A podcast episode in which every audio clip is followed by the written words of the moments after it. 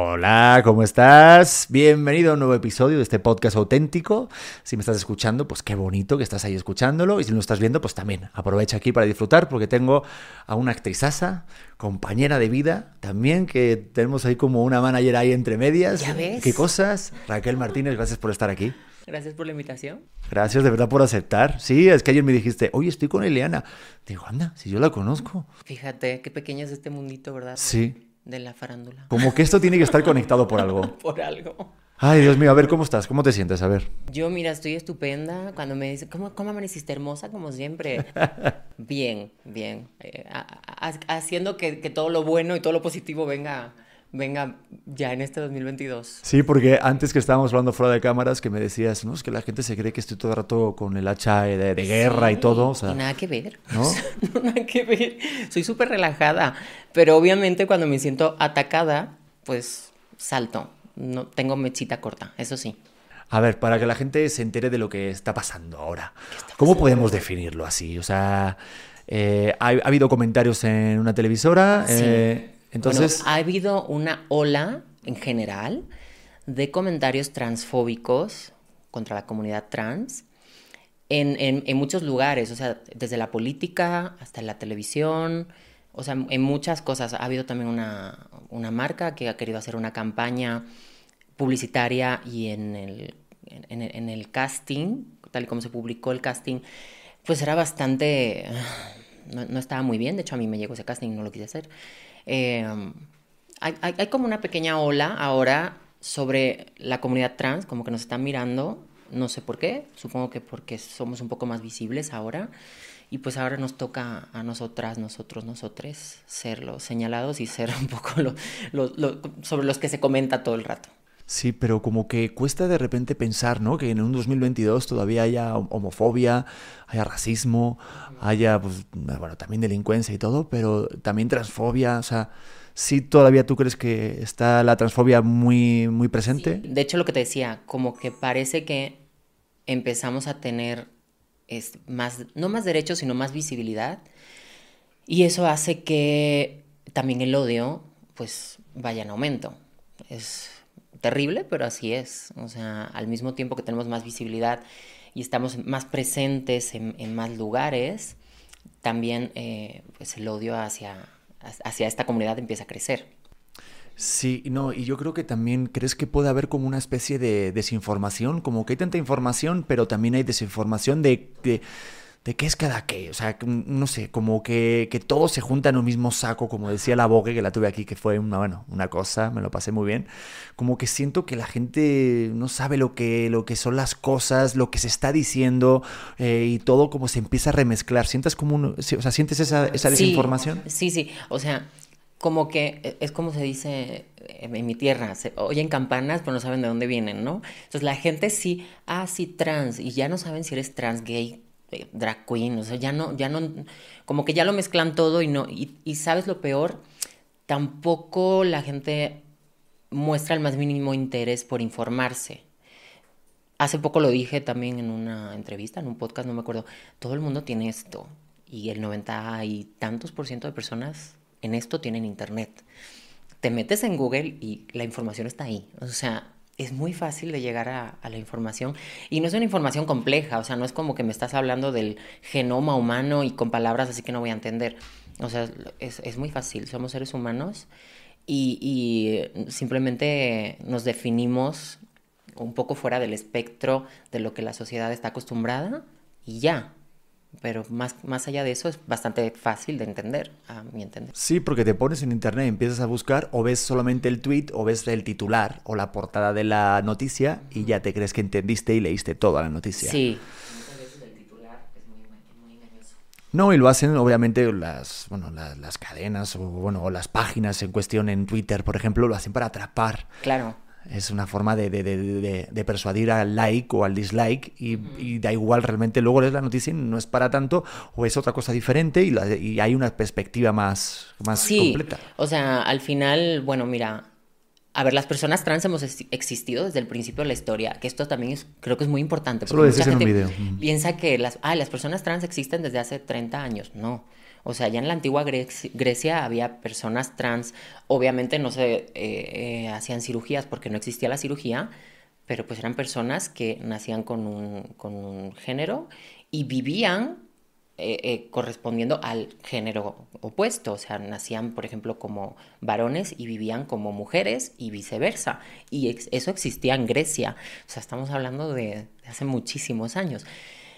Eh, lo malo de todo esto es que como que parece que hemos estado metidos en un cajón y que acabamos de salir hace dos días y no es así. O sea, la, la, transexualidad ha existido siempre y va a seguir existiendo. O sea, que es algo que sería muy importante que entendieran que no vamos a desaparecer mañana. Entonces, mejor convivir todos, ¿no? No, no, y por favor que no desaparezcan. No, no, no, que estemos aquí todos juntitos. Ahorita al rato vamos a hablar eh, concretamente de lo que, del, del, tema en cuestión, porque, porque dicen que Raquel que, que, se enoja y todo. Ahorita al ratito. Pero quiero como hacer una introducción también para, para meter un contexto a todo esto, ¿no? De de, de, de, justo de, de, dónde vienen, ¿no? Yo, por ejemplo, en la India, cuando estuve ahí un año, allí los ladyboys que dicen, o las personas trans, los llaman de muchas formas, ¿no? Pero son personas muy, muy veneradas. De hecho, cuando nacen los bebés y demás, esto, estas, estas cosas que uno no, como que si no lo documentas, no lo sabes. Eh, por ejemplo, las personas trans, eh, allí son muy veneradas cuando, cuando nace un bebé, por ejemplo, en la India. Eh, que sí, obviamente son minorías, como tú dices, pero ¿de dónde viene? O sea, ¿qué, qué, quién, quién, es una persona trans? Para que la gente, o sea, alguien que esté viendo esto, porque hasta yo creo que mis papás, digo que son personas que son muy cultas, creo que todavía ni, ni saben realmente, pero quiero que... Mira, justo en estos días me han llegado mensajes de gente de, oye, gracias a alguna entrevista que has hecho que pude, pude ver con mi abuelita, entendió esto súper bien, ¿no? Entonces, eso es súper, creo que es súper importante. Una persona trans es una persona que cuando empieza a tener uso de razón, obviamente hasta que no tienes uso de razón, pues no puedes hacerlo, eh, no se identifica con el sexo asignado al nacer. O sea, tú naces y ven, el doctor ve que tienes un pene y dice, ah, pues es un niño. Naces y ve que tienes una vagina y dice, ah, pues es una niña. O sea, se te asigna un sexo según tus genitales esta persona no se identifica con ese sexo que se le, que se le asigna. Eso es una persona trans. Cualquier persona que en cualquier momento de su vida, hay quien es, mi caso fue a los 3 años y hay gente que es a los 40. Eh, no te identificas con tu sexo asignado al nacer. No quiere decir que no te identifiques con tus genitales, porque eso ya es otro tema y cada persona es un mundo y cada persona pues eh, es, diferente y eh, también es igual de respetable y ahí no nos vamos a meter porque pues eso ya es cada persona. Simplemente no te identificas con el sexo que se te asigna al nacer. O sea, tú naces y dicen, es un niño y se llama Pedro. Y tú cuando tienes uso de razón, 3, 4 o 40 o 50 años, dices, no, no soy un niño y no me llamo Pedro. O sea, yo me identifico con ser una niña y no sé por qué me están tratando de niño y no entiendo por qué soy Pedro y no soy María. Eso es una persona trans no es una enfermedad mental, no, no es un desajuste, no es una cosa pasajera, no es nada de eso. Es algo muchísimo más sencillo y con apoyo de la familia, además, puede ser hasta bastante este, llevadero. O sea, no tiene por qué ser un trauma, no tiene por qué ser algo negativo, no tiene por qué ser algo este, así como de flagelación y nada por el estilo. O sea, puedes hacer tu vida totalmente normal, puedes tener una carrera, como es mi caso o el caso de muchísimas otras eh, hermanas y hermanos que tienen carreras, conozco mujeres abogadas, hombres que son profesores, o sea, puedes tener una carrera de lo que quieras, no es sinónimo de, ay no, ya tu vida va a ser terrible, vas a tener que estar escondido o escondida, no tiene nada que ver con eso, eso tiene más que ver con la sociedad que con quién tú eres y con quién tú te identificas. Mira, muy, muy bien explicado. Eh, lo que pasa que cuando pasa eso, ahorita que me lo dices en menos de tres minutos, cuatro minutos, es muy difícil poner en palabras todo, las, todo el recorrido de sensaciones y emociones que una persona, tú dijiste con tres años, ¿no? ¿Te diste sí. cuenta? O, no sé, personas con 14 años, la, la, la adolescencia. Yo conozco ahí algunas amistades que, que me lo platican y ves un poquito los ojos, puedes identificar, pero no puedes sentir nunca claro. lo que tú has sentido.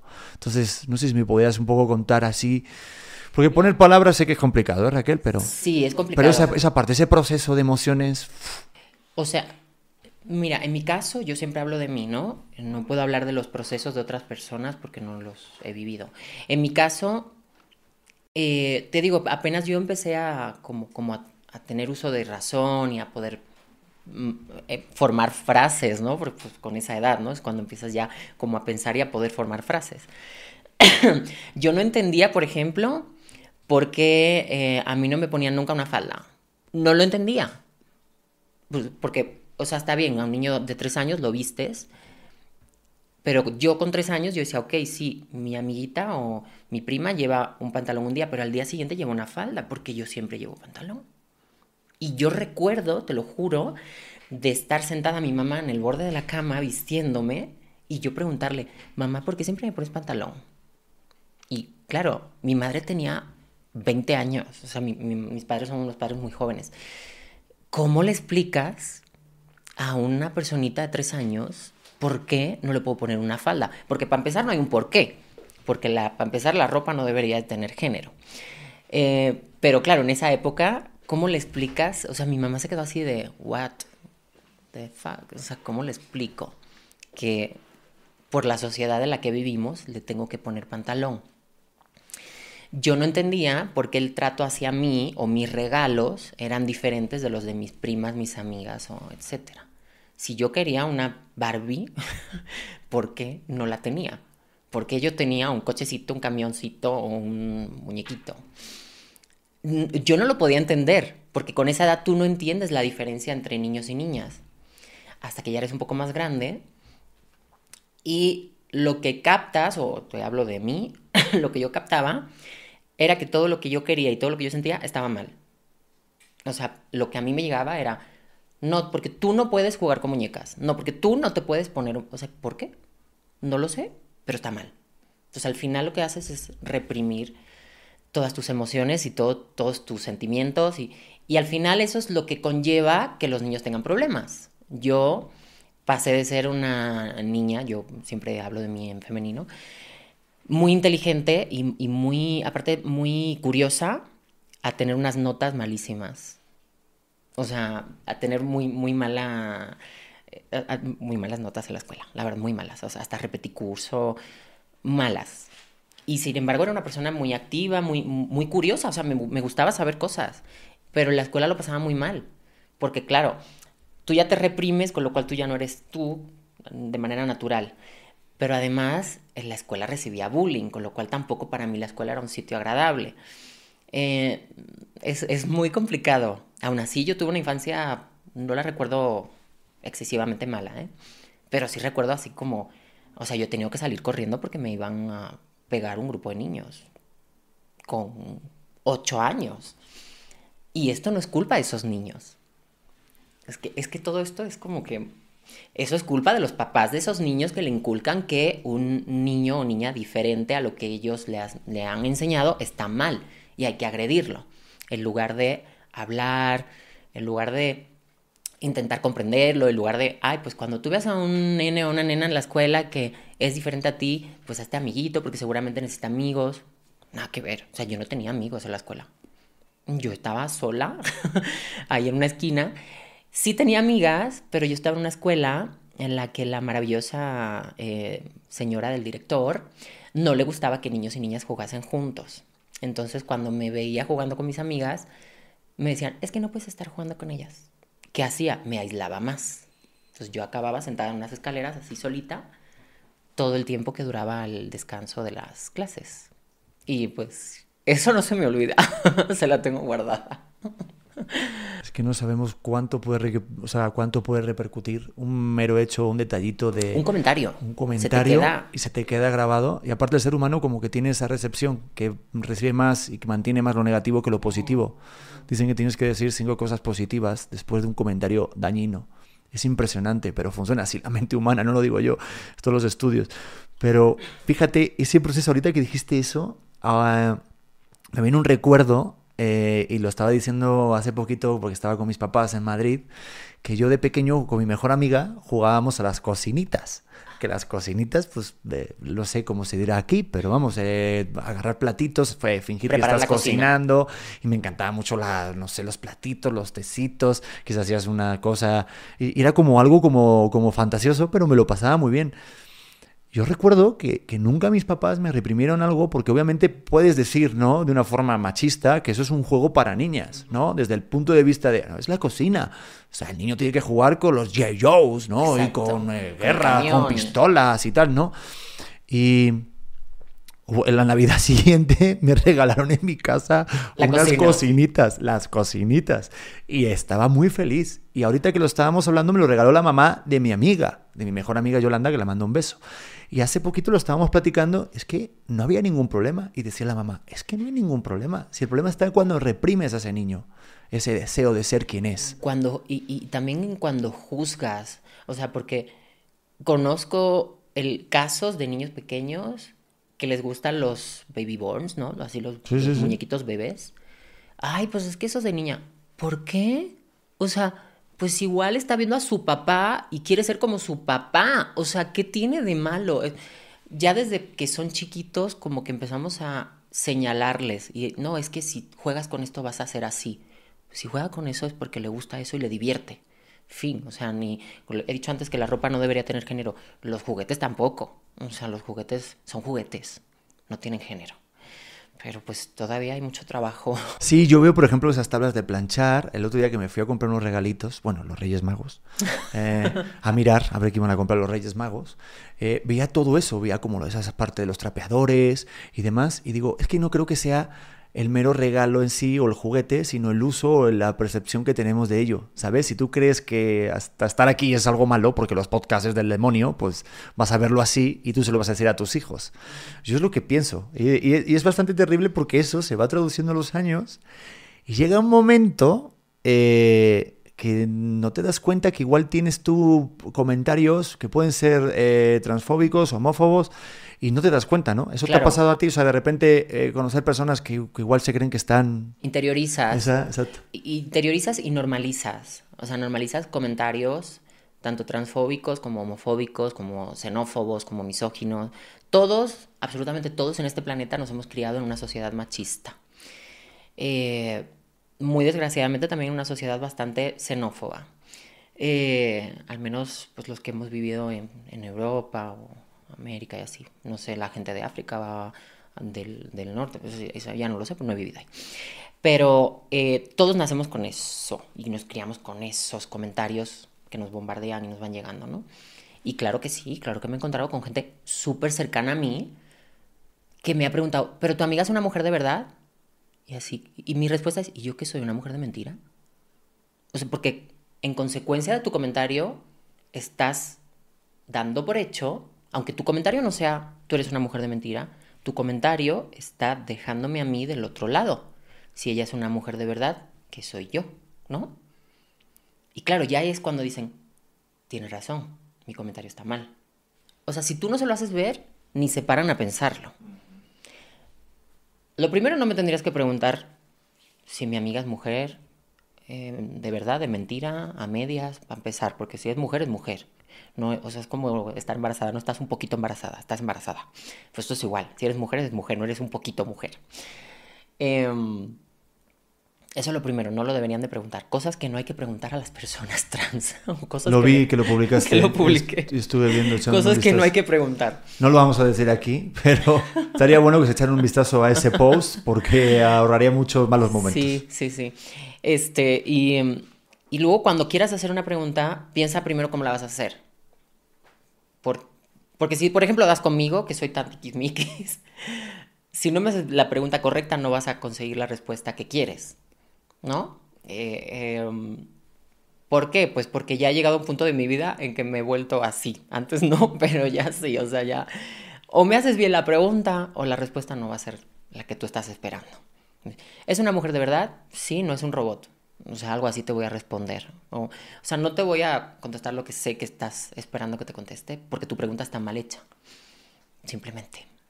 ¿Tu amigo es gay? Yo qué sé, yo no me acuesto con él. Pues que no. Espérate, Pedrito, ven. Oye, que pregunta que si eres gay. ¿Por qué me lo estás preguntando a mí? O sea, ¿yo me acuesto con él? No, pregúntale a él. ¿Por qué te interesa? ¿Te gusta? O sea. ¿Y por qué crees que hacen esas preguntas? Yo creo que va como una parte de la identidad, como que el ser humano queremos etiquetar rápidamente. a, otra, a otro plano completamente diferente, a mí yo siempre voy a ser el extranjero. Sí. Da igual que yo me sienta mexicano. ¿ah? Bien. O sea, siempre vas a ser una persona de fuera, por ejemplo. Entonces voy a ser él, ¿no? Entonces como que esa etiqueta Sí. la tengo aquí y tienes que convivir con ella. A otro plano, por ejemplo, a ti, por ejemplo, esta parte de decir, ah, no, es que es actriz trans. Sí. Lo que hablábamos antes. Eh, ¿A ti te define eso? ¿Tú, por ejemplo, eso te define a ti? No. Si yo me tuviese que definir, en, imagínate, tú me dices, "Ra- Raquel, defínete en tres palabras. Trans no sería una de ellas. O sea, ni en diez palabras, tampoco sería una de ellas. Si me tuviese que definir, no en tres, en diez. Entonces, sí es verdad que siempre cuando veas algo que habla de mí, en el 99% de los casos va a ser la actriz trans. Eh, no me molesta, pero no me define realmente. O sea, hace poco también vi una entrevista eh, de, mm, de Roberto. eh, Martínez. no, eh, ay, se me olvidó el apellido. Roberto. Carlo. Roberto Carlo. Que decía, es que a mí ser gay no me define. O sea, es que es verdad, es que es algo que sí, que si tú dices varios adjetivos sobre esa persona, puede ser uno de los adjetivos, pero no es la palabra que define a esa persona. O sea, mm, pero sí, la gente como que siempre tiende a etiquetar con algo. Y luego la pregunta que me hacías, ¿no? ¿Por qué la gente hace estas preguntas? La gente es muy morbosa. O sea, a la gente le encanta el morbo. Hey, it's Kaylee Cuoco for Priceline. Ready to go to your happy place for a happy price? Well, why didn't you say so? Just download the Priceline app right now and save up to 60% on hotels. So, whether it's Cousin Kevin's Kazoo concert in Kansas City, go Kevin, or Becky's Bachelorette Bash in Bermuda, you never have to miss a trip ever again. So, download the Priceline app today. Your savings are waiting. Go to your happy place for a happy price. Go to your happy price, Priceline. El, yo necesito saber, o sea, necesito saber qué le gusta, por qué le gusta, en qué cantidad le gusta. O sea, la gente quiere saber todo. Eso, y eso es morbo, eso ya no es información, eso ya no es curiosidad, no, eso es morbo. ¿Pero crees que dentro de ese morbo hay un, esconde un deseo? No tiene por qué. Yo creo que no tiene por qué. No sé, es como una parte de, obviamente, cuando hay de repente como tanta, no sé, yo estoy tirando aquí como cosas ahí arriba, ¿eh? O sea, porque sí es un tema de, de- de debatir, cuando hay tanto comentario a lo mejor eh, de odio y demás, o, o de incomprensión, de miedo, o sea, es porque, no, porque, porque no se conoce, O sea, a veces se sí. desconoce, o sea, A no veces sí sabe. hay como... Y sí está estudiado eso, ¿eh? Y sí existe el estudio que dice que la mayoría de la gente que es extremadamente homofóbica es porque siente un deseo y como, como rechazan su propio deseo, la única manera no es me voy a flagelar yo, sino voy a flagelar a esa persona. Eso está estudiado y eso existe. No te vayas tan lejos, de Franco también se dice. Ah, también. O sea, no te vayas sí, tan sí, lejos. sí, cierto. De hecho, ahorita que vi un documental decían que él no tenía relaciones sexuales con su mujer y que estaba muy en juicio su, Su orientación orientación sexual. sexual. Pero qué curioso que eso nos, nos cree como, como algo como... O sea, espero que el día de mañana, o si estás viendo esto y eres una persona adolescente y demás, que cuando seas más mayor que no se debata. O sea, que no tengamos Sería maravilloso. Sería maravilloso. Pero sí es verdad que crea una, una parte como de, de- de curiosidad de saber, ¿no? Sí. Pero a, a mí no, porque es como...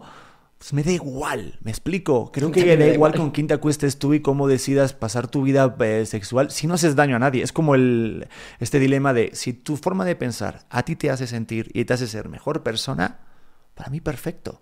Ya me, si me estás haciendo daño a mí, me estás este, haciendo algo terrible en mi vida, que estás haciendo, no sé, bullying o me estás haciendo cosas Claro. terribles, o sea, malas, ok, pues tu forma de pensar ya me daña. Pero no Sí, crees que mira, sí? hace, hace también muy pocos días también publiqué algo, no, no tuvo tanta repercusión, para que vean que no siempre todo lo que digo se, se arma, de una persona que es como, como, no sé si él se considera coach de vida o qué es, bueno, es el señor Daniel Javif. Y no sé, o, o es profeta, no sé lo que se considera él. Eh, él eh, publicó algo, resulta que ahora hay un emoji de un señor con barba embarazado. Entonces él publicó que bueno, que como que es eso, que ningún hombre en la vida, en el planeta, jamás en la historia se embarazó. Hola, las personas trans masculinas existen, los hombres trans existen y es más, oh sorpresa, se pueden embarazar si quieren. Entonces, el emoji obviamente existe porque existen los hombres trans. Él eh, esto no lo entiende así Y empezó a decir que esto es su libertad de expresión y atacar. Yo no sabía que, no sigo a esta persona, que pues era como que súper cristiano, no sé, ni me interesa. Y sus seguidores, o gran parte de sus seguidores también. Y me puse a leer algunos comentarios. ¡Wow! O sea, wow. Y todos escudados en la libertad de expresión. Y es que la libertad de expresión está muy mal entendida. ¿Pero comentarios en qué tipo? ¿Estaban de acuerdo con él o...? Claro, de acuerdo con él en que Ah, no, es pues es que si claro. yo le hago la prueba del carbono 14, algo que nos han hecho a todos, porque es algo súper normal que te hagan la prueba del carbono 14, eh, esta persona que dice que es un hombre va a salir que es una mujer, porque claro, la- Pero es que a mí creo- me la hacen tres veces a la semana la prueba del carbono 14, es que No, es a algo súper normal. Vamos, sí, a todo el mundo. Sí. No, yo creo que, eh, pero el tema es como la concepción de lo que es un hombre y lo que debe ser una mujer. Ayer vi unos posts de Tom Holland con, con Zendaya. Y de repente Zendaya pues es bastante más masculina, por decirlo así. Es que el, el Pues es tema... una mujer que tiene un Es carácter- una mujer, carácter así, digo, pero fíjate, hasta en mi propio lenguaje digo, está mal dicho, ¿me explico? sí, sí. Está mal dicho, porque vi- viendo las fotos, ves que de repente Zendaya le está abrazando y Tom Holland haciendo, bailando vestido de mujer, eh, con una, con incluso la vestimenta, pues algo más femenino, o, o igual no tan masculina por lo que entendemos ¿Sabes como qué pasa? masculino. Que siento que son unas personas que ya pertenecen a una generación que ha roto un poco con esos estereotipos de qué es femenino y qué es masculino. Y eso es maravilloso. O sea, ojalá eh, todas las generaciones que todavía existen se impregnen de, de esa nueva Pero generación. mira, en el 92 lo decía Bjork, la cantante. Decía, el problema que tenemos es que eh, ser mujer no es ser femenina. No, no tiene nada que ver. ¿No te parece? Bueno, yo aquí me estoy O metiendo. sea, Pink. Pero, ¿Me o Pink. O sea, to- cualquiera diría es una mujer muy masculina, pues es una mujer ruda. Y, y mira, y, y es heterosexual y, y habla de ello y habla incluso de, de su forma de moverse y, de su forma de expresarse que no es tan delicada. Pero es que hay que romper con eso. O sea, ¿por qué una mujer tiene que ser dulce, delicada y, y una princesa? Y una mujer también puede ser fuerte y puede ser masculina, eh, o, lo- que la gente entiende por masculino. Pues, puede ser ruda, puede ser fuerte, puede ser luchadora, puede ser, este, no sé, peleona incluso, si te gusta. Y eso no es, no son rasgos masculinos, no son rasgos que hemos asociado a lo que debe ser masculino. Igual que el hombre que, no, pues es que es sensible, llora, le gusta la música, le gusta el teatro, le gustan las cosas femeninas. No, es que le gustan esas cosas y esas cosas se han asociado a actitudes femeninas. Pero volvemos a lo de los juguetes, no hay actitudes masculinas o actitudes femeninas. Pero pues es que esta conversación se podría ir, wow. Tú, sí, yo lo sé, por eso estoy intentando mantener un poquito del camino. Pero tú podrías definir así qué es lo masculino, qué es lo femenino. ¿Se, po- se puede Claro, como definir? poderse se puede, pero... ¿O qué es para ti? A mi enten- para, mí- para mí no, no existe lo que es lo masculino y lo femenino. Para mí existe lo que te gusta. O sea, lo que te gusta, lo que te gusta vestir, lo que te gusta ponerte encima, lo que te gusta ver, lo que te gusta... O sea, yo conozco hombres heterosexuales que ven Drag Race y que tiene... Veo, o sea, también conozco hombres heterosexuales que les gusta el patinaje artístico. O sea, cosas que se consideran más femeninas. Conozco mujeres que les gusta el fútbol y son heterosexuales, que se supone que es para hombres, que les gusta el boxeo, que se supone que es para hombres. O sea, creo que todo el mundo en este planeta, si tú le preguntas qué es masculino y qué es femenino, te va a decir, pues eso, clichés, estereotipos. Pero realmente no debería ser así. O sea, ¿por qué tiene que haber eso? Deportes para hombres, deportes para mujeres. Música para hombres, música para mujeres. Eh, todo, todo está, y aparte todo es binario. No hay algo como intermedio. Todo es rosa o azul, rosa o azul. El verde no existe, el amarillo tampoco. O sea, nos hemos creado un, planeta en el que todo es binario. Y no todo es binario, ¿eh? O sea, eh, esto, muchísima gente para, para atacar a las personas trans o a las personas no binarias se, se escudan en, no, pues es que Dios creó hombre y mujer. Bueno, no, no voy a hablar de Dios, pero no es todo hombre o mujer. O sea, existimos, me incluyo porque también me toca, las personas intersexuales. Esto no es algo que yo decidí, yo nací desde que mi madre me tuvo, nací con características físicas masculinas y femeninas. Y eso no lo elijo yo, nací así. Y no soy la única tampoco. Hay una gran población de personas intersexuales. Hay personas intersexuales que sus rasgos de ambos géneros son más visibles y otras que no. En mi caso fue a nivel hormonal y cromosómico, pero hay personas que nacen y su genitalidad no es clara. O nacen y sí su genitalidad es clara, pero cuando empiezan a desarrollar a los 13, 14 años, imagínate, tiene pene, pero le empiezan a crecer boobies, este, o, o sea, hay mil cosas que pueden pasar dentro de la intersexualidad, es bastante amplia. Este, no todo es binario, hay animales que no son binarios, o sea, hay animales que en su vida cambian de género, son masculinos y luego son femeninos. Eh, no todo en el planeta es binario, entonces por favor entendamos que no todo es blanco o negro, rosa o azul. Hay más, hay un espectro más grande en medio y la gente, bueno, ya la gente que dice, no, porque en la biología, estudiaste biología. No, diste un día una clase en la escuela, un día. Biología son años. O sea, ¿cómo te puedes dar el lujo de hablar de biología? Es como si yo hablase de, no sé, de Marte y te digo, no, porque es que Marte lo... Si yo no he estudiado astrología, ni yo he estudiado nada que tenga que ver con los planetas. Ni... Sí, un día en la clase que me dijeron que Marte era pues, un planeta y que era así y que estaba ahí. Eso es lo que yo sé, pues lo mismo que sabes tú de biología, exactamente lo mismo. Entonces me parece muy osado que se quieran como escudar en la biología sin tener la mínima idea. Porque si le preguntas a un biólogo te va a decir, es que no todo es binario, las personas intersexuales existen, la transexualidad existe y, y, es, y tiene cabida dentro de todo esto. Entonces, que se escuden en eso es, me parece osado, más que nada. Lo que pasa es que estás diciendo algo muy fuerte para las personas, por ejemplo, que durante tantos años han estado pensando de una manera. Claro. Entonces, el tema de desaprender...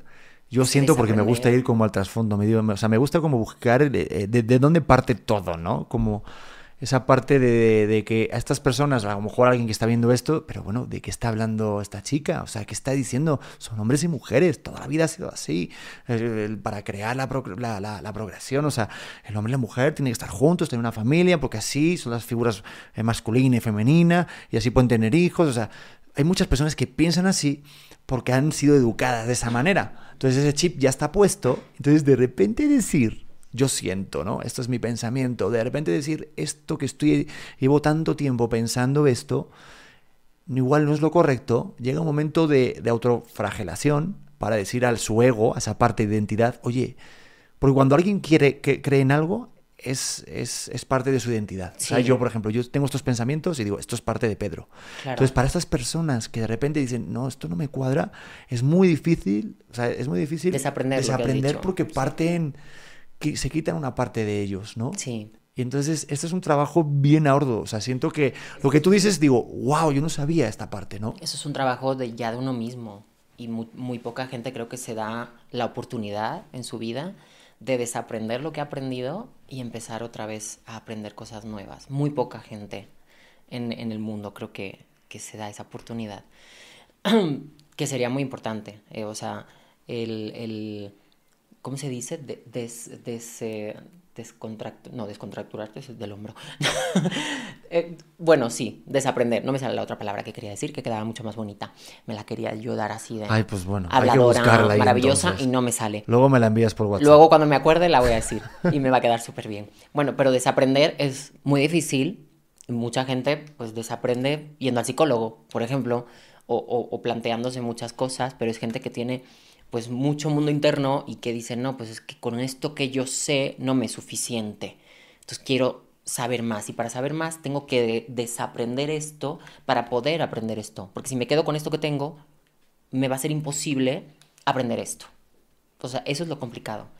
Obviamente yo no nací sabiendo. O sea, yo todo lo que, todo lo que hablo hoy, todo lo que digo hoy, todo, no sé, todos mis discursos, no, no, no son discursos que tengo de toda la vida. O sea, esto es algo que yo he ido aprendiendo, desaprendiendo y volviendo a aprender durante mi vida. O sea, no es algo que estaba ahí en mi mente cuando yo nací y, ya. Ya sé lo que querías decir. De desconstruir. De construir. Ah, de construir. Bueno, gracias. De construirse. Tenemos aquí una compañerita. Bueno. Nos la, han, nos la han soplado la palabra. Oye, Raquel, ¿tú, tú, tú, ¿tú te consideras una persona con sentido del humor? Sí, bastante. ¿Qué, qué, qué cosas así te, te hacen gracia a ti? ¿Qué es? Ay, yo además tengo un humor, de hecho, ayer lo hablaba con unos amigos de la cena, suelo tener un, un humor bastante negro, bastante ácido, con lo cual eso creo que es de personas que tienen bastante sentido del humor. Porque, a ver, hay que saber diferenciar, ¿no? O a ver cómo tú entiendes o, cómo entendemos lo que es el humor negro eh, del- de lo que no es humor. O sea, o el humor ácido, ¿no? Porque hay muchos tipos de humor, ¿no? Y que, Sí. o sea, para, para ti tú crees que se puede hacer bromas de todo o no? Mm, se puede hacer bromas de todo, depende de quién las haga y depende del contexto.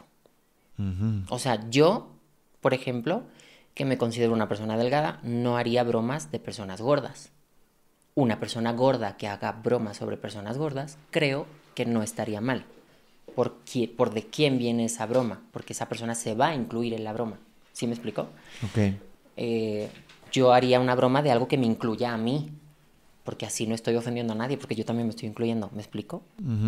Eh, que es justo algo que comentábamos más o menos antes. Entonces sí, se puede hacer bromas de todo, pero no todo el mundo puede hacer bromas de todo. Es que voy a eso porque justo eh, en las redes sociales, eh, pues tú subiste un video de, de- de un programa que viste y me gustaría que aquí, pues aquí en este momento, pues que me dijeras por, por, por, por qué te enojó. Porque no solamente fue a ti, sino a mucha gente luego en gente. redes. O sea, Sí, o sea- o sea, ¿cuál es el origen de que ese chiste que se hizo o que se hizo eh, no causara gracia a tantas Claro, personas? mira, esto no tiene nada que ver ni con ser generación de cristal, de hecho yo no soy generación de cristal, eh, ni con no tener sentido del humor. Eh, tiene más con no puedes hacer bromas sobre una, eh, eh, una, comunidad a la cual no perteneces y la cual está muy, pero que muy maltratada. Una comunidad cuyo eh, eh, media de años de vida en, en- América Latina y- y en, en México está entre los 35 y los 38, 39 años. No, no solo por suicidios, que también, porque este tipo de comentarios en televisión hace que las personas en su casa se sientan mal y pues la salud mental es muy importante y esas personas también pueden llegar al suicidio por un chiste tonto. Digo, no por este chiste, sino porque esto es una gotita que va llenando un vaso, ¿no? Y nunca sabemos cuál es esa gotita. Eh, también porque estas personas son violentadas en la calle. O sea, eh, las personas, las mujeres, concretamente trans, tienen eh, más, tienen el doble de posibilidades. Ayer lo estaba leyendo. Cuatro veces más posibilidades de ser agredidas que cualquier mujer cisgénero, que cualquier otra mujer. Y el, ¿cómo era? El, la mitad, creo que era la, la mitad de esperanza de vida que cualquier hombre cisgénero. O sea, comparaban a mujeres trans tanto con hombres como con mujeres cisgénero. Y no por problemas de salud. O sea, siempre me refiero a, pues, son asesinadas. Hace, hace- días eh, hubo un intento de asesinato a, una chica activista trans, trabajadora sexual. Por lo general, son las que más sufren esto porque pues están a pie de calle. Entonces, obviamente, no todas tenemos la- la- las mismas posibilidades. No es lo mismo una chava que trabaja en una oficina, que también le puede pasar, obviamente, que una chava que trabaja en la calle, porque pues está más expuesta al final. Eh, pero tampoco tiene nada que ver, o sea, puedes trabajar en una oficina y alguien sabe que eres trans y te espera a la salida de, de tu trabajo y te agrede, o sea, ninguna estamos exentas. Entonces, volviendo a lo del chiste, que me, me he ido por las ramas. Eh, a mí me molestó del chiste que justo una semana antes ya se había hablado de exactamente lo mismo, una suposición de, ay, pues yo pensaba que era y resultó que era. A ver, para empezar, las personas trans no somos o parecemos, o sea, una persona trans no parece una mujer o parece un hombre, es. O sea, yo no parezco una mujer, yo soy una mujer. Un hombre trans no parece un hombre, es un hombre. O sea, partamos de la base que las personas trans somos, no parecemos, ¿ok? No queremos ser, yo no quiero ser una mujer, yo soy una mujer. O sea, perdón, o sea, pero a mí nadie me tiene que dar el carné de, ay, mira, con este carné yo te declaro que vas a ser mujer. No. O sea, yo soy mujer. Eh, entonces, el, género de las personas y la genitalidad de las personas nunca debería de ser un chiste. ¿Por qué? Porque es algo que genera mucho sufrimiento. Entonces, si hemos conseguido que en televisión, por ejemplo, pues, al menos en televisión, no se hagan chistes sobre el holocausto judío porque crean sufrimiento a esas personas, ¿por qué seguimos haciendo chistes sobre personas trans, si hemos conseguido que no se hagan, que gente blanca no haga chistes sobre gente negra, porque les crea sufrimiento y se crea una apología del odio hacia esas personas, ¿por qué se sigue consintiendo que sí pase con las personas trans? Es lo que no logro entender. O sea, ¿por qué sí es válido para estas personas si para estas ya no? ¿no? O sea, si, si hemos podido entender que para estas personas no se puede hacer por los motivos de, pues, se las puede agredir, se crea odio hacia esas personas, etc. ¿Por qué es tan difícil entender que a nosotras también? A nosotros en general.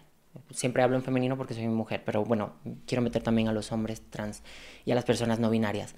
Eh, ¿qué, es tan complicado? Es lo que no yo logro entender, de entender, para decir, ok, es que si yo hago este chiste, para empezar que es un chiste como de 1970, eh, puedo conseguir que alguien sea agredido. Y ya no yo que soy una mujer adulta, o sea, gente de 15, de 16, de 18 años ve ese programa. Gente trans de 15, 16, 12 años ve ese programa. Gente que ya sufre bastante, que ya tiene un conflicto consigo mismo, ¿no? Mira, ya es complicado tener que aceptarte. Ya es complicado que te acepten. Ya es complicado lidiar con el bullying que va a existir hacia tu persona. Imagínate que además en televisión se dé por válido que te insulten o que se rían de ti. Porque se está dando por válido. Porque un señor con millón y pico de seguidores o más está dando por válido que hacer un chiste sobre ti está genial y no pasa nada. Y no me disculpo. Porque no se ha disculpado. Decir, si he ofendido a alguien, pido una disculpa, no es disculparte. Tendrías que decir, siento haber hecho este chiste sobre las personas trans quiero pedir una, una disculpa a las personas trans. No, si alguien se ha sentido ofendido, no. Las personas trans nos hemos sentido ofendidas, no alguien. Somos, somos siempre la otredad, los otros. O sea, y no somos los otros, estamos aquí, o sea, formamos parte de, de, la comunidad de las personas, somos, formamos parte de la humanidad, o sea, formamos parte del planeta. ¿Por qué somos los otros? O sea, es algo que tampoco termino de entender y las disculpas, lo siento, no se las compro. Pero tú crees que por ser una minoría, por eso justamente se trata de esa manera. Pero he estado hablando de, minorías, o sea, las, las, personas racializadas son, suelen ser minoría.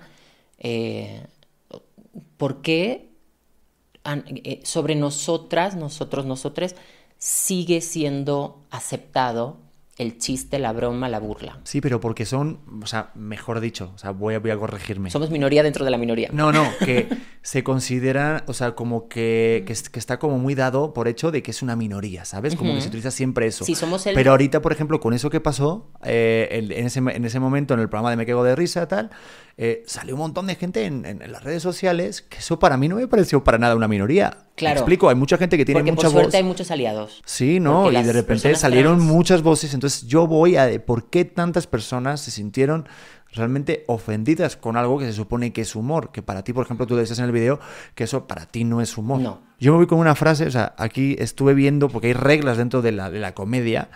Y, y este, mi querida Gloria Fernández, ¿verdad? Bien, lo dije bien. Rodríguez, no confundí con Gloria Fernández, gracias Eliana. E, e, ella, ella lo dice en, en, una clase que tiene ahí en YouTube, que dice que Stendhal decía que para reírse, primero hay que tener una disposición auspiciosa del público. ¿Qué quiere decir eso? Que para que la gente se ría, tiene que tener ganas de reírse. Va. Si la gente no se ríe, es porque no tiene ganas de reírse. Entonces hay que ir por qué no te quieres reír.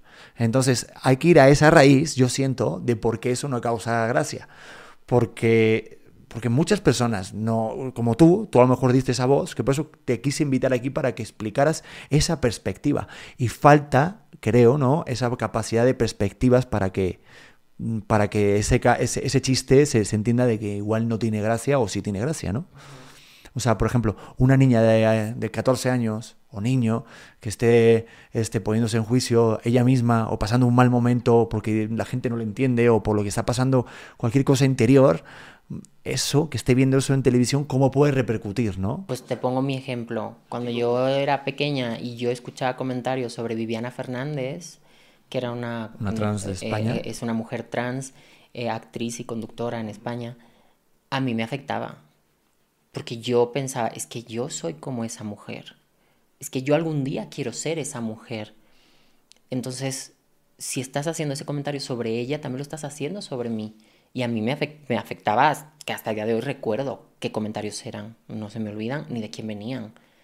Eh, hasta ese punto. O sea. ¿Pero crees que puede haber transfobia o homofobia? ¿Es transfobia? Sin que te des cuenta. Claro, claro que sí. O sea, no, digo, porque yo me voy también a la intención. Sí. No creo que nadie, porque yo conozco mucha gente de ese programa, lo haga con esa intención de herir, Claro. ¿sabes? Porque aparte, pues son, son gente que sí los conozco esa parte, pero esa, esa, Pero es que eso es, eso de ser, ese- es transfobia interiorizada. Pero eso, ¿cómo te das cuenta? Porque a lo mejor yo mismo puedo pecar de eso y, y me gustaría saberlo. ¿Cómo puedes identificarlo? Eh, sumando a tu equipo de escritores personas trans. Por ejemplo. O sea, a mí no me sirve que me digas, es que yo conozco a una persona trans. Gracias. Yo también conozco a mucha gente. Conozco a mucha gente cis heteronormativa. Y fíjate, no los voy matando por la calle. ¿Has visto qué buena soy? O sea, es que es el ejemplo que tú me estás poniendo. O sea, ah, claro, la conozco, no, no, no le pego, no la maltrato, no nada. Fíjate qué bien. Entonces, eh, no me sirve de nada que conozcas a alguien trans. ¿Hay alguien en tu equipo que te escribe los chistes que sea trans? Tampoco me sirve que sea gay, porque ser gay no te exime de ser transfóbico, ¿eh? Conozco muchos gays transfóbicos, muchísimos. Entonces tampoco te exime ser gay. Con... He recibido mensajes de personas gays, hombres gays. Es que yo no veo lo que está mal en esto. Es que eh, os estáis quejando. Si tú no lo ves, eres tú el que está ciego. Yo no te estoy pidiendo a ti permiso para yo ofenderme. No te lo tengo que pedir. Para empezar. Entonces, la Eso forma- voy. Es que, perdón, hay, hay muchas personas que veían los comentarios de repente alguno que te decía, ay, qué ganas tienes de, de mostrarte, ay, qué ganas tienes de sobresalir. Es- a esas personas, ¿tú qué, cómo les puedes contestar? Yo, O sea, que- mira, sobresalgo en mi trabajo, soy una excelente actriz. Eh, no sobresalgo como polemista, no me dedico a la polémica, no creo polémica, de hecho no pienso que esté creando polémica, estoy luchando por mis derechos, discúlpenme por no querer morir a los 35, 38 años, perdón, simplemente, o sea, estoy luchando por lo que son mis derechos y los de mis hermanos y hermanas. Eh, si- sin más, o sea, pero igual que lucho por los míos, lucho por los, o sea, yo voy a las manifestaciones del, del 8 de marzo, las manifestaciones feministas, si veo un comentario eh, xenófobo, también voy a saltar, o sea, porque tengo mm, cientos de miles de, de amigos y amigas racializados, o sea, no tolero la intolerancia, que eso es algo que la gente también debe entender. Es que eres muy intolerante, sí es que hay que ser intolerante con la intolerancia.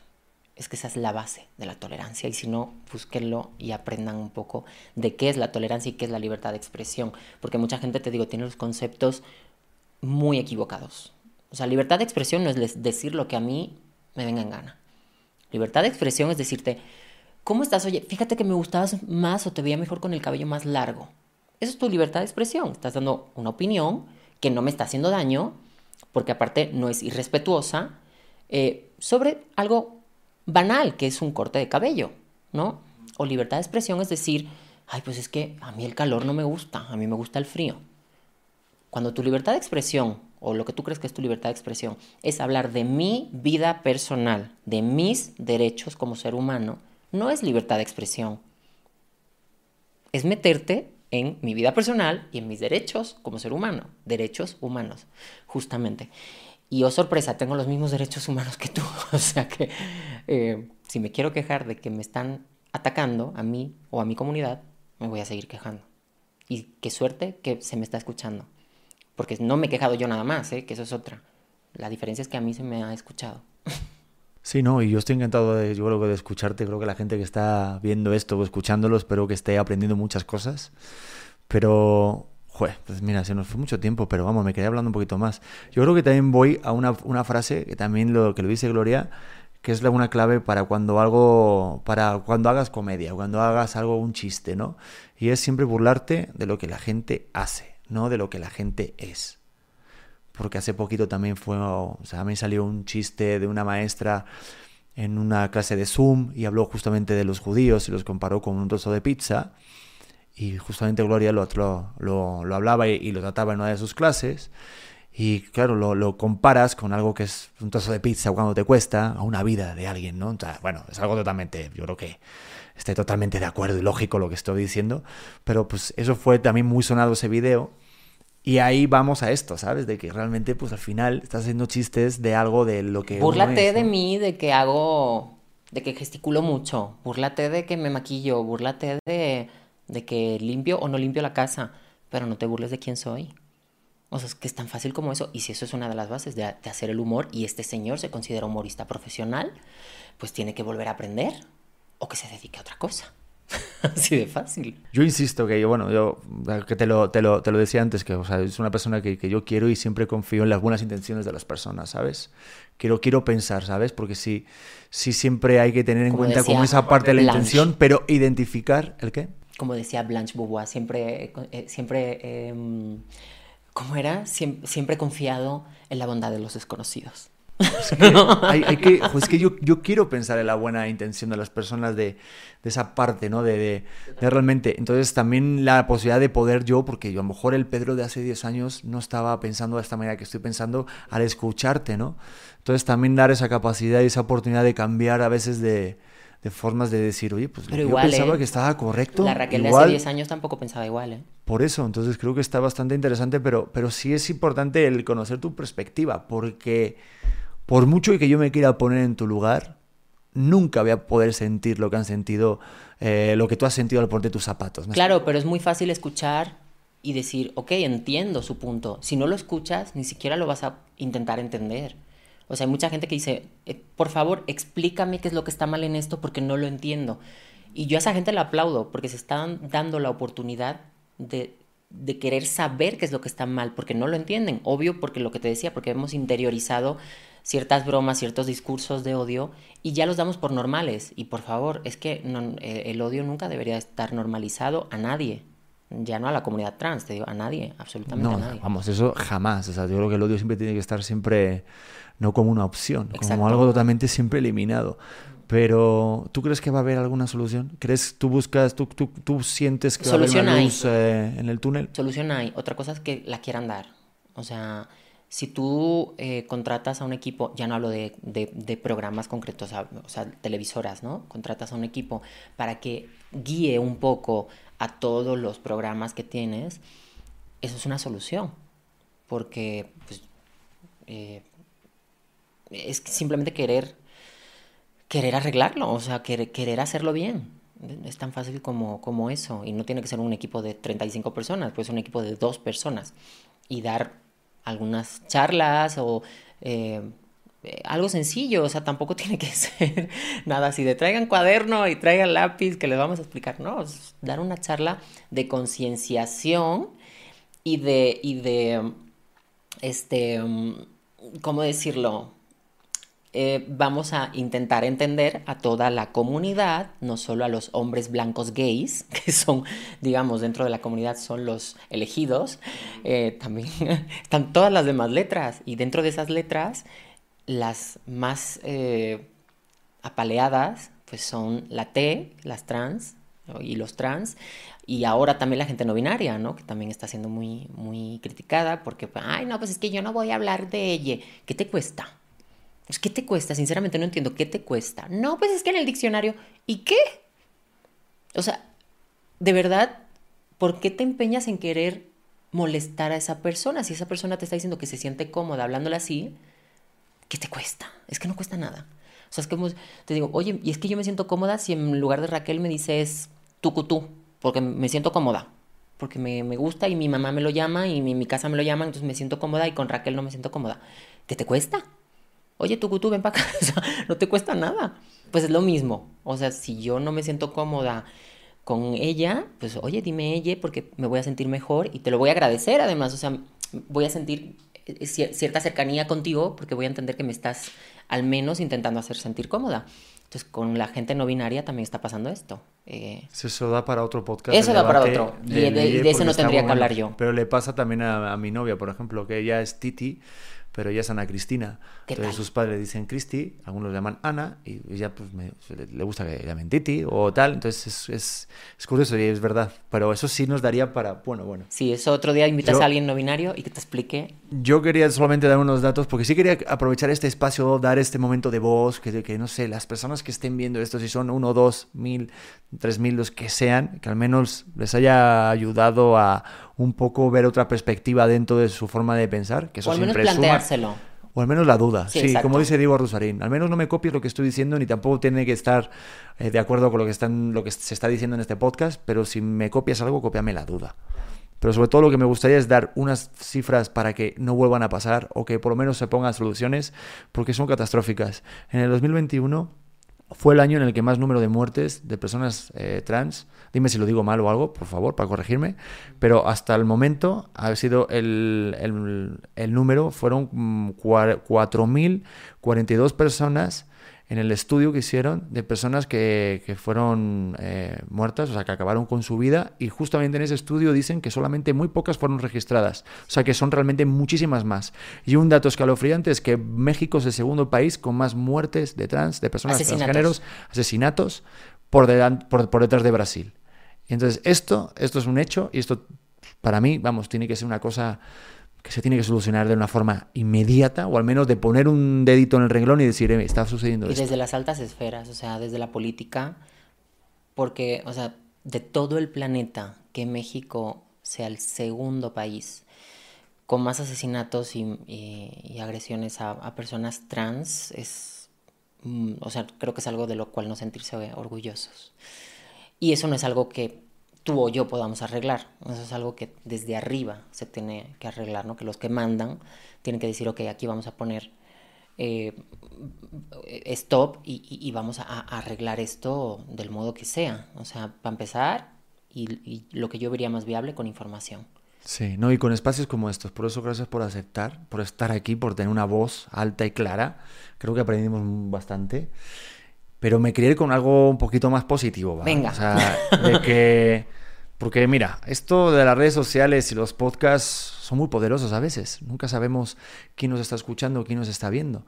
Entonces quería aprovechar, tú obviamente en primera persona, de que si hubiera alguien, una personita detrás de esa cámara o detrás de este micrófono, que nos está escuchando con los audífonos y que esté diciendo, wow, yo me siento identificado, identificada, identificade con Raquel, eh, que le dijeras, o ah, no sé, eh, no sé, lo que a ti te gustaría haber escuchado Mira, lo que a mí con me esa edad. justo, lo que a mí me gustaría haber escuchado. Yo escuchaba muchísima radio cuando era pequeña. Yo creo que todos, como a los 14, ¿no? Como que nos hicimos todos muy de radio y de escuchar música y, y- y programas de radio. Y pues creo que los podcasts son los nuevos programas de radio, ¿no? Para esa generación.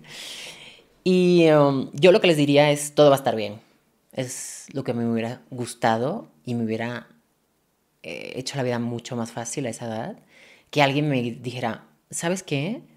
No te preocupes tanto, todo va a estar bien. O sea, no va a estar bien mañana, pero poco a poco todo se va a acomodar, poco a poco todo se va a ir asentando, todo, todo va a estar bien en general. Siempre va a haber una mano de la que agarrarte, si no es de tu familia, porque por desgracia no tengas una familia que te apoye, va a haber un amigo, una amiga, mm, vas a conocer gente nueva que está en tu situación, de la cual también te vas a poder agarrar. Y al final, pues los amigos o la familia que uno decide tener, ¿no? Y eso también es muy importante. Eh, um, y mira, es algo que a veces he publicado en mis redes. Si tu familia no te apoya, desde hoy yo soy tu familia. A mí, yo contesto todos los mensajes que me llegan, todos, buenos, malos, regulares, todos. Y, y a todo el mundo le brindo eh, mi, mano. Entonces, si alguien necesita apoyo, escucha, consejo, eh, no sé, o me quiere decir que le caigo fatal, también le voy a contestar. O sea que ahí voy a estar. Y, y de verdad todo va a estar bien. O sea, no os preocupéis. Y yo y las que estamos ahora luchando, que no soy yo sola, que somos muchas, estamos caminando para que los que vienen detrás puedan correr. Que eso creo que es una frase de veneno que yo me la, me la agencié y me encanta.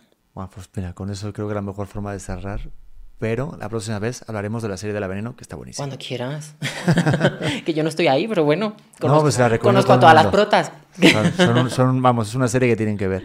Gracias Raquel por aceptar la invitación, por Gracias mostrarnos tu punto de vista, que es muy rico. Y, de verdad, bueno, estás invitadísima cuando quieras otra vez. Gracias, me lo he pasado muy bien. Qué bueno. Gracias a ustedes por estar aquí en este podcast auténtico y nos vemos en el siguiente episodio. Un besito.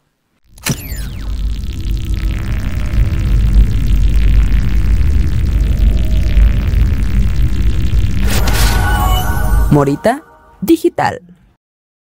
Step into the world of power, loyalty, and luck. I'm gonna make him an offer he can't refuse. With family, cannolis, and spins mean everything. now, you wanna get mixed up in the family business. Introducing The Godfather at ChumbaCasino.com.